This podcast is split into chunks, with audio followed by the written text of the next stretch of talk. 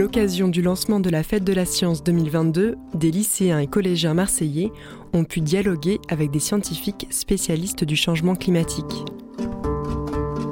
Rencontre au sommet, ou plutôt dans les profondeurs de la réplique de la grotte Cosquer, entre ces lanceurs d'alerte climatique et de jeunes éco-délégués engagés dans des actions de sensibilisation et conscients de l'urgence des enjeux écologiques actuels.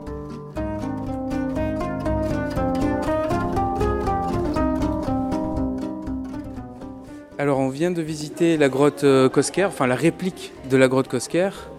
Donc une grotte qui a été euh, occupée, visitée il y a 33 000 ans et il y a 19 000 ans, entre ces deux dates je crois, il y a très longtemps.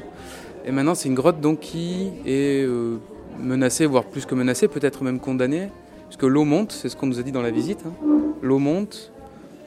J'ai entendu aussi que l'eau est polluée, donc du coup les peintures qu'on a pu voir dans cette réplique qui existent à quelques kilomètres d'ici vont sûrement, euh, vont sûrement disparaître. C'est pour ça que la fête de la science se lance ici et que vous, en tant qu'éco-délégué, vous avez été invité.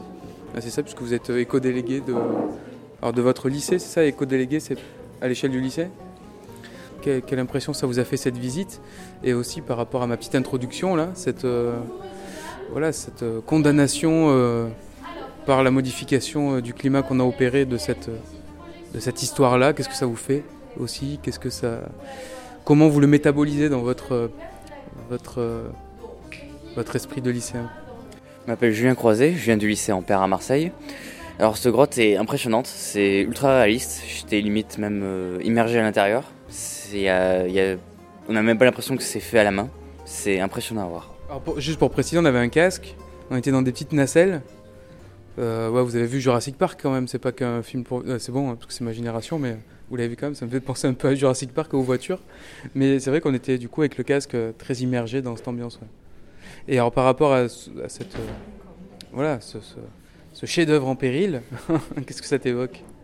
Bah que euh, il faut, sauver la planète, qu'elle est vraiment dans un état critique et qu'il faut tout faire pour essayer de la récupérer. Je m'appelle Kenza et je suis au lycée Ampère comme mon collègue. Et j'ai le même avis comme lui, c'était vraiment impressionnant. Et avoir le casque dans les oreilles, ça nous met dans une bonne ambiance. Et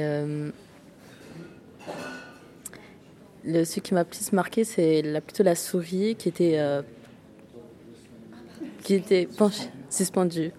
Et euh, ça m'a fait réfléchir à que les profondeurs de la mer sont aussi beaux à voir. Et que ben, c'est pas vraiment ce que j'ai imaginé au départ. Moi, je pensais que nous allons juste euh, attendre des personnes euh, qui, euh, ont, qui ont eu des expériences et non que nous, on va vivre des expériences. Et j'ai plutôt aimé. C'est. Si vous avez aussi, d'ailleurs, comme tu disais, hein, une peinture ou un moment que vous avez préféré, effectivement, et que ça vous évoque aussi, voilà, peut-être ça peut cristalliser aussi cette, autour de la problématique environnementale quelque chose. Effectivement, la souris suspendue, c'était des concrétions, hein, ça, de calcite qui donne euh, cette forme-là de souris suspendue. On avait qui ressemblait à des araignées aussi. C'était assez. Euh, le temps géologique long fait des merveilles. C'est vrai que nous, on a tendance à se précipiter, mais des petites sculptures comme ça, c'est incroyable. Euh, je m'appelle Tarek Sadou. Franchement, ben, comme mes collègues, c'était impressionnant. Il y a un moment qui m'a marqué, c'est au niveau de la fin. Quand il y avait le lion, genre, on ne savait même pas qu'on pouvait avoir aussi des lions à la préhistoire en Europe.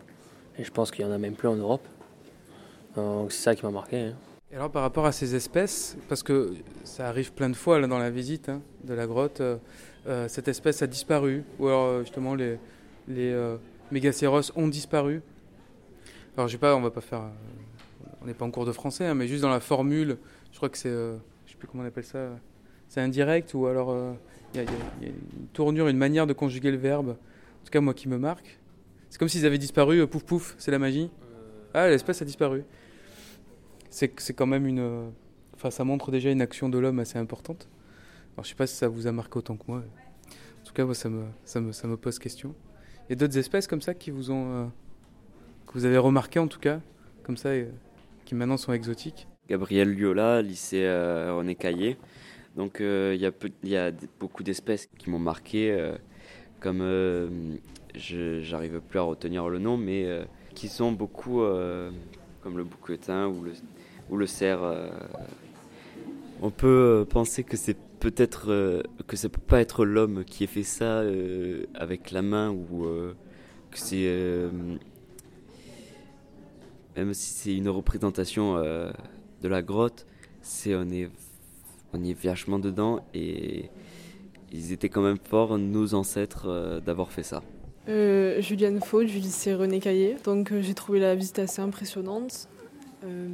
surtout le fait qu'on se pose encore beaucoup de questions à l'heure d'aujourd'hui sur les significations de tous ces dessins. Après, c'est question, question ouverte aussi, hein, mais sur la modification du climat, on nous a expliqué que de, devant la grotte, en tout cas, il s'étendait une grande plaine où il n'y avait pas de mer. donc là, on a assisté, enfin on a assisté, pas de notre vivant, mais la mer donc a monté, et monté déjà euh, une première fois. Euh, je sais pas, moi, vous vous imaginez dans 10 000 ans euh, comment ce sera par ici? Sans être catastrophiste non plus, hein, juste je sais pas moi. Est-ce que ça vous, ça vous évoque quelque chose? Bah, Je pense dans 10 000 ans, bah, ce sera abandonné. Donc, tout ce qui va être organique va reprendre le terrain. Et peut-être une nouvelle civilisation recommencera et refera les soit les mêmes erreurs ou même va corriger les erreurs que nous on a effectuées. Toi, tu paries sur une, euh, réappropriation de la Terre par des espèces. Euh, Je pense, oui. Et nous, on serait un peu comme dans la planète des singes, qu'on serait peut-être relégués. Euh. ou alors on serait comme à la préhistoire, donc on serait classé dans une autre dans une autre ère. On serait de nouveau au milieu des autres êtres vivants, peut-être. Et pas, pas supérieurs. Hmm, peut-être. Vous avez tous essayé de faire des mains négatives maintenant chez vous? Vous allez voir, c'est marrant, il hein. faut mettre de l'argile dans la bouche, cracher partout. C'est une expérience scientifique, vous inquiétez pas. Merci beaucoup de ce retour sur la visite et puis bah, rentrez bien. Retraversez bien Marseille, encore sur Terre.